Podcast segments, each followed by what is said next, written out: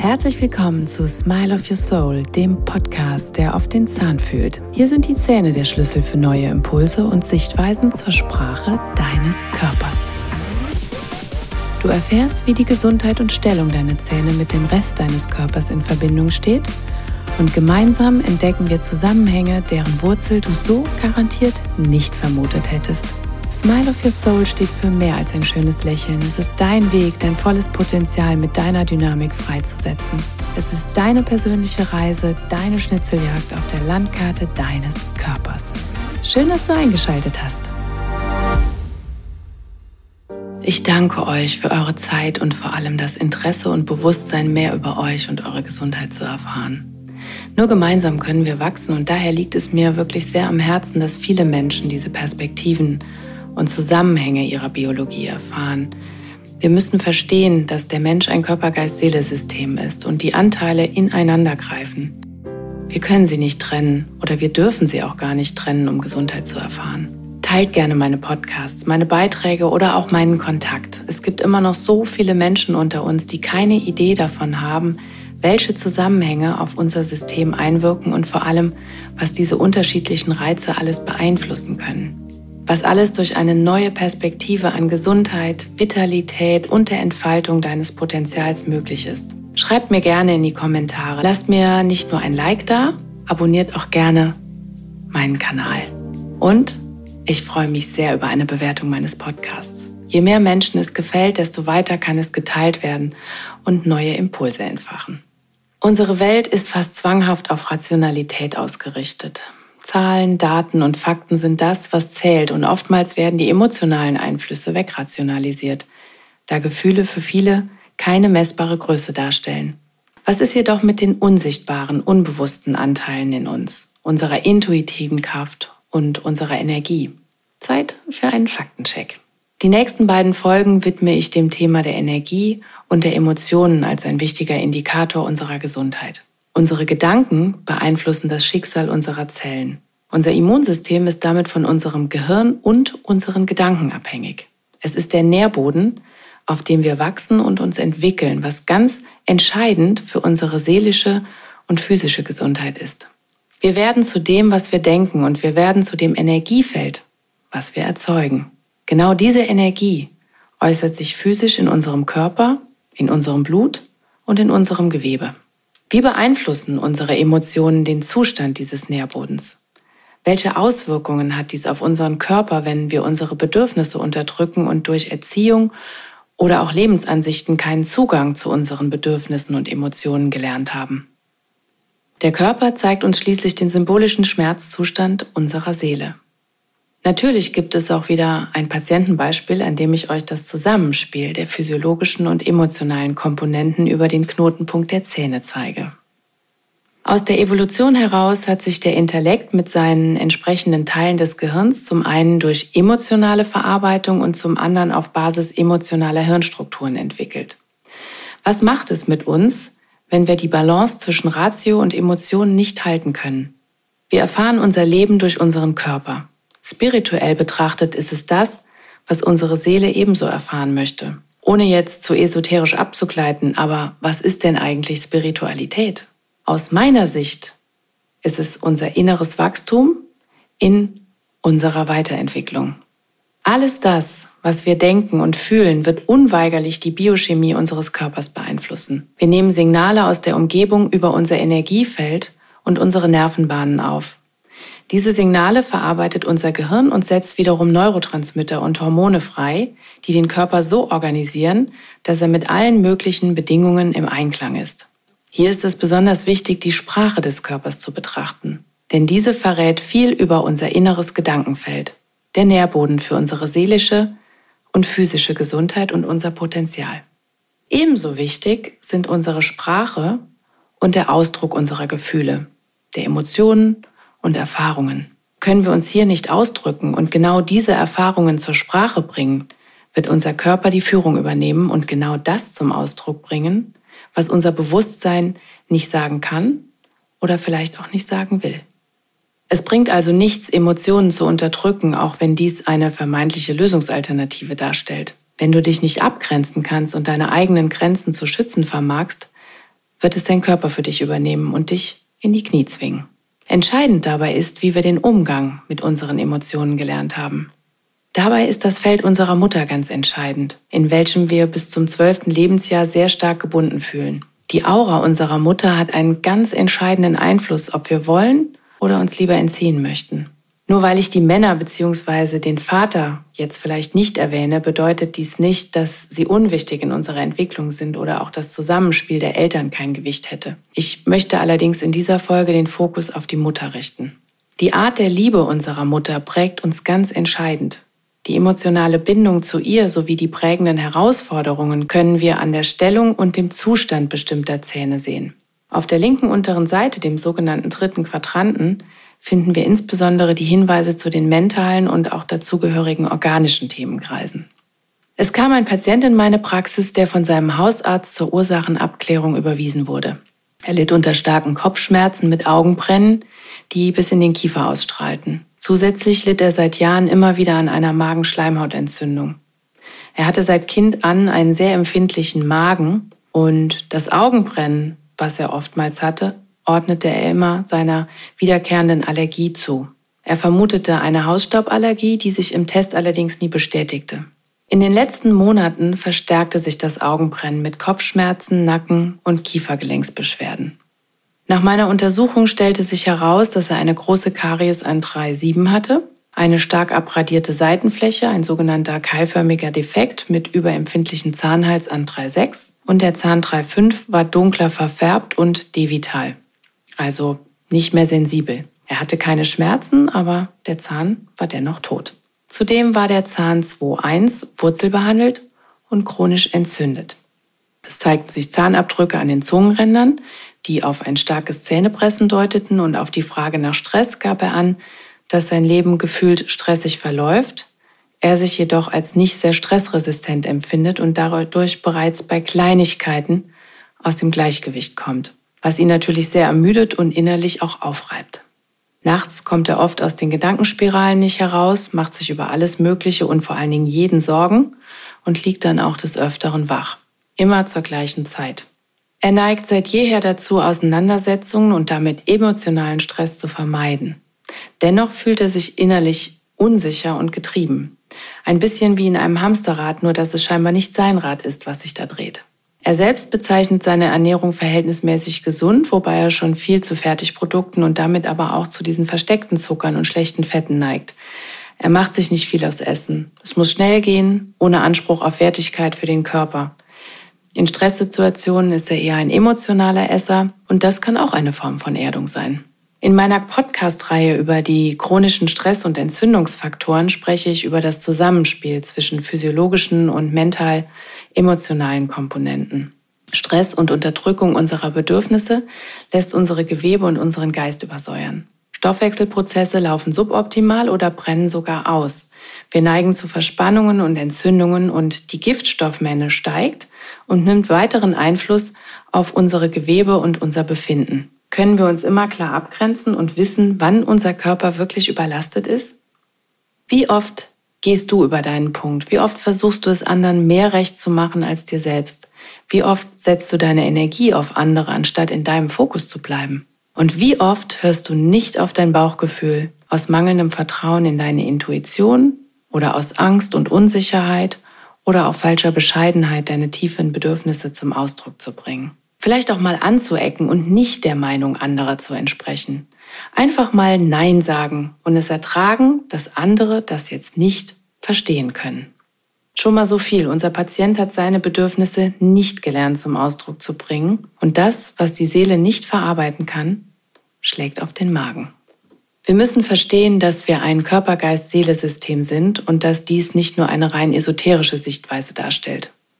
Unser Gefühlsleben darf nicht von unserer Physiologie getrennt werden, wenn wir unsere Vitalität, unsere Gesundheit voll ausschöpfen wollen.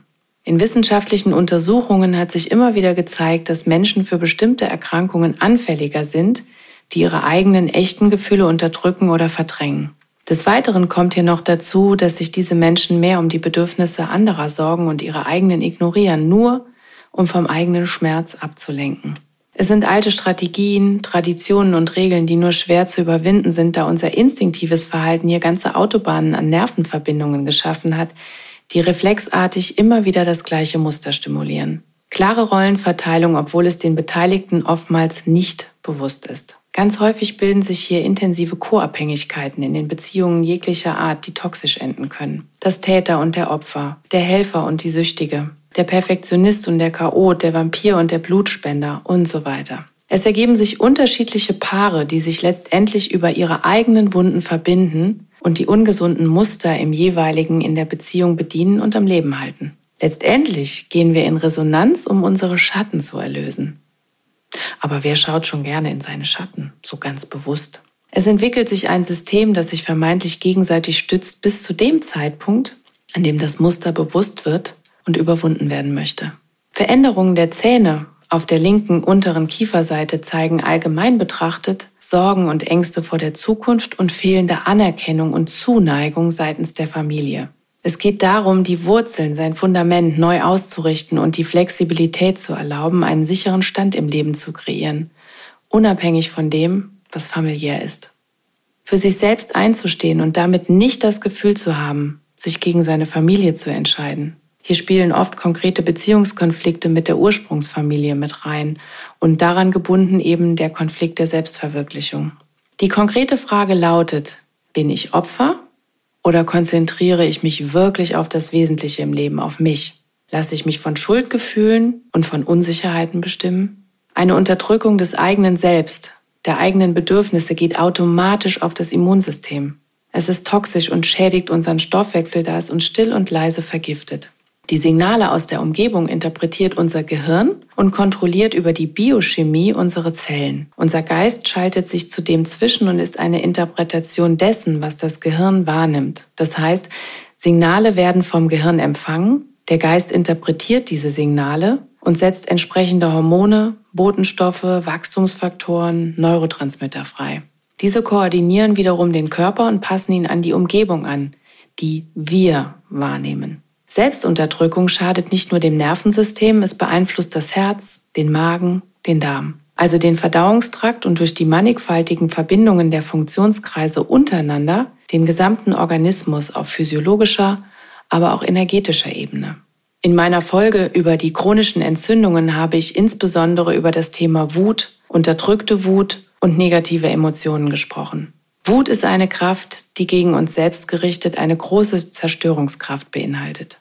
Dazu gehört auch das Thema der Konfliktvermeidung in Sorge um die Harmonie des Umfeldes. Dies alles sind die Trigger von chronischen Erkrankungen wie Multiple Sklerose, chronische Darmveränderungen, Morbus Crohn, Erschöpfungssyndrom, sämtliche Autoimmunerkrankungen wie beispielsweise Hashimoto, aber auch Migräne, Hautprobleme, Endometriose.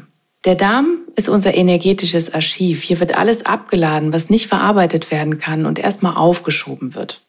So wie der Keller in unserem Haus oder der Dachboden. Dann Autoimmunerkrankungen wie beispielsweise Hashimoto oder die Schilddrüse. Die Schilddrüse ist unser Kommunikationszentrum.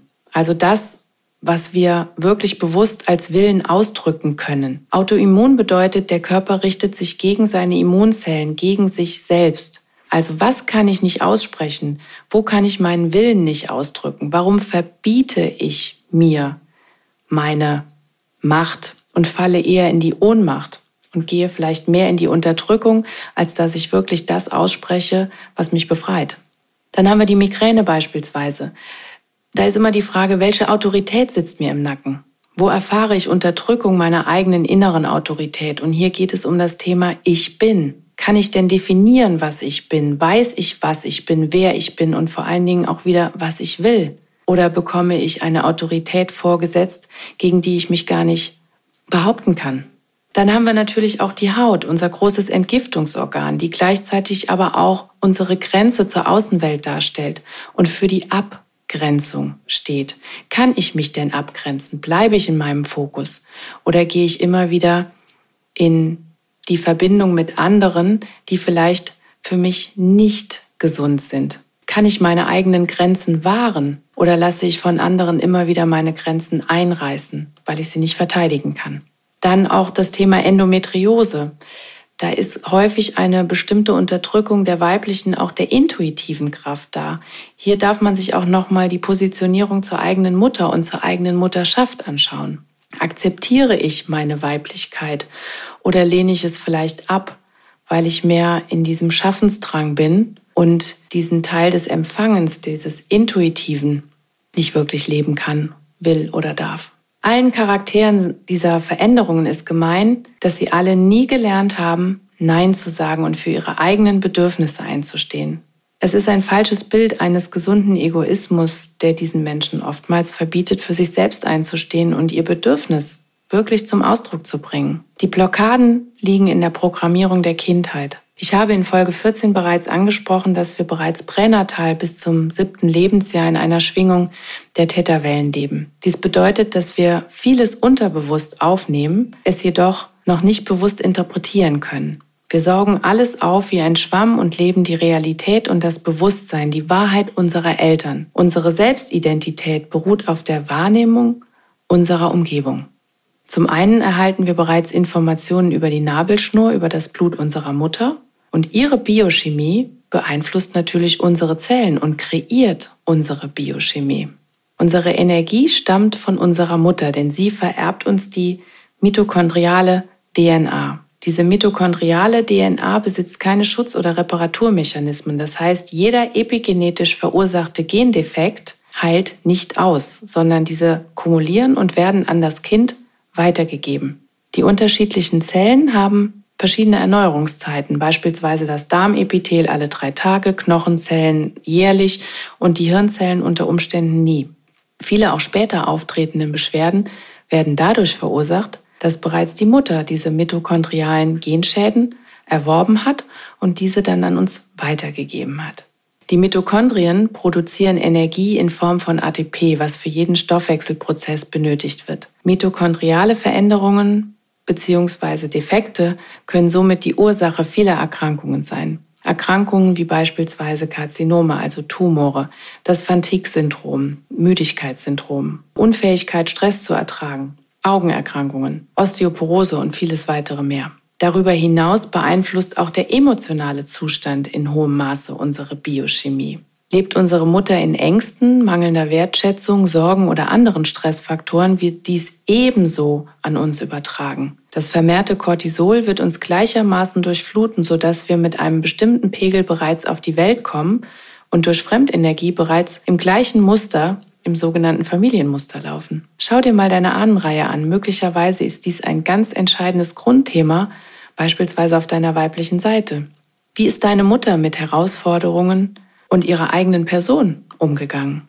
Zum anderen wird unser späteres Bewusstsein von negativen und positiven Programmen der ersten sieben Jahre unseres Lebens geformt, welche wir im Unterbewusstsein gespeichert haben. Was wir uns von unseren Eltern, insbesondere unserer Mutter und der Beziehung zwischen ihr und unserem Vater abgeschaut haben. Dies bedeutet, wir leben nicht unbedingt das Leben, was wir wollen, sondern können durch Programmierungen und Glaubenssätze blockiert sein ein unbewusster Kampf, da diese Programme meist von den Erfahrungen anderer Menschen geprägt sind und auf uns übertragen wurden oder wir es eben gespiegelt haben. Schauen wir uns nun nochmal die Situation bei unserem Patienten an. Der Zahn 3.5 hat organischen Bezug zu Magen, Milz und Pankreas, Bauchspeicheldrüse. In unserem Beispiel war dieser Zahnnerv zugrunde gegangen, ein Störfeld, was den ganzen Meridian und Funktionskreis reizt, sodass der Zahnorganbezug hier ganz entscheidend ist. Zum einen wird der Magenmeridian konsequent durch die Giftstoffe der stillen Entzündung gereizt. Zum anderen gehen Impulse aus dem gereizten Magen zurück in den Regelkreis. Reizung bedeutet Stress für unser System, der über die Kaumuskulatur und das Zähnepressen physiologisch abgeleitet wird. Ihr erinnert euch vielleicht noch an die Zahnabdrücke bei unserem Patienten. Interessanterweise liegt die Kaumuskulatur ebenso auf dem Magenmeridian und ist damit Teil des stressverarbeitenden Systems. Unter Stress, egal ob physiologisch oder mental, kommt es zur Anspannung der Augen, Nacken und Kaumuskulatur, ähnlich einem Schutzpanzer. Ebenso kann ein falscher Biss mit Verschiebung der Kopfgelenke, also der ersten beiden Wirbelkörper, Halswirbelkörper, zu einer Kompression des Parasympathikus, des Entspannungsnervs führen, der wiederum über den Brustbereich zu den Bauchorganen, dem Magen auch führt. Siehe Stichwort Übelkeit oder eben nervöser Magen. Mental betrachtet zeigt der Zahn 3.5 energetisch an, wie wir die Energie unserer Mutter in unser System integriert haben. Wie ist sie mit sich selbst umgegangen? Was hat sie uns über die Eigenliebe gelehrt? Ist sie liebevoll und achtsam zu sich selbst gewesen? Hat sie uns diese Energie weitergegeben? Oder ist sie dem Archetyp des Märtyrers gefolgt, der bewusst sich für andere aufgeopfert hat, nur um dadurch Wertschätzung zu spüren? Und was passierte, wenn sie dennoch keine Anerkennung erhalten hat? Das entsprechende Muster haben wir unbewusst beobachtet und als Grundlage für unsere Strategie gewählt. Der Zahn 3.5 ist bei unserem Patienten still und leise zugrunde gegangen, gleichermaßen wie seine Wertschätzung zu sich selbst. Der Magen steht nämlich für die Fürsorge, Geborgenheit und Eigenliebe. Bestimmen Resignation und Depression unser Leben? Sind wir allergisch? Gegen was sind wir allergisch? Welche Dinge liegen schwer im Magen? Fresse ich alles in mich hinein, was ich nicht verdauen kann, was mir dann auf den Magen schlägt? Ist es die Fürsorge, gut funktionieren zu müssen? Der Magen und damit auch der Zahn 3.5 sind dem Mondprinzip der Mutter zugeordnet das Nähernde mit dem weiblichen Element Wasser, den Emotionen der Fürsorge. Hier haben wir auch den Bezug zu unserem zweiten Chakra, dem Sitz der Kreativität und Macht, was wiederum die Verbindung zum fünften Chakra, dem eigenen Willen und der Aussprache des eigenen Willens darstellt. Der Magen beinhaltet das Gefühl von Geborgenheit und Heimat. Fühlen wir uns wirklich in uns zu Hause oder sind wir verloren ohne Heimatgefühl? Haben wir Wurzeln? Können wir uns selber auch einen Teil unserer Wurzeln geben? Sind wir genährt worden, wie der Magen quasi die Nahrung wiegt? Sind wir Teil einer Familie und werden als Autorität wahrgenommen? Oder leben wir unbewusst angepasst und passiv im Unscheinbaren, um nicht aufzufallen oder als liebesartiges Kind wahrgenommen zu werden? Können wir uns selbst ein Anker sein? Empfinden wir Selbstliebe für uns und gestehen wir uns Wertschätzung zu? Oder spielen wir jedes Lob in uns herunter und versuchen uns selbst klein zu halten, weil es ja gar nicht so besonders war, was wir da getan haben. Wie reagierst du auf ein Kompliment? Kannst du das gut annehmen oder spielst du es eher herunter? Wir können beispielsweise auch von bedingungsloser Liebe überschüttet worden sein, die uns jedoch mehr eingeengt hat, weil wir vielleicht das Leid dahinter ebenso wahrgenommen haben und uns damit nie so richtig von unserer Mutter mit gutem Gefühl, ohne schlechtes Gewissen und Sorge, sie im Stich oder allein zu lassen in ihrem Leid, abnabeln konnten. Die Übertragung von nicht kindgerechter Verantwortung oder der Anspruch hoher Ideale vom Außen kann die Seele brechen und das Herz verschließen. Im zweiten Teil erfahrt ihr, welche zentrale Stellung und Bedeutung der Magen im Zahnorganbezug besitzt, wenn es um unsere Fähigkeit des Ausdrucks unserer Bedürfnisse geht. Was hat dies mit dem weiblichen Anteil in uns und unserer Mutter zu tun und welche Zähne dürfen wir uns genauer anschauen, wenn es insbesondere um das Thema Selbstliebe, Selbstanerkennung, Fürsorge und Wertschätzung geht. Ich danke euch sehr für eure Zeit und freue mich, wenn ihr im zweiten Teil auch wieder mit dabei seid. Eure Anne.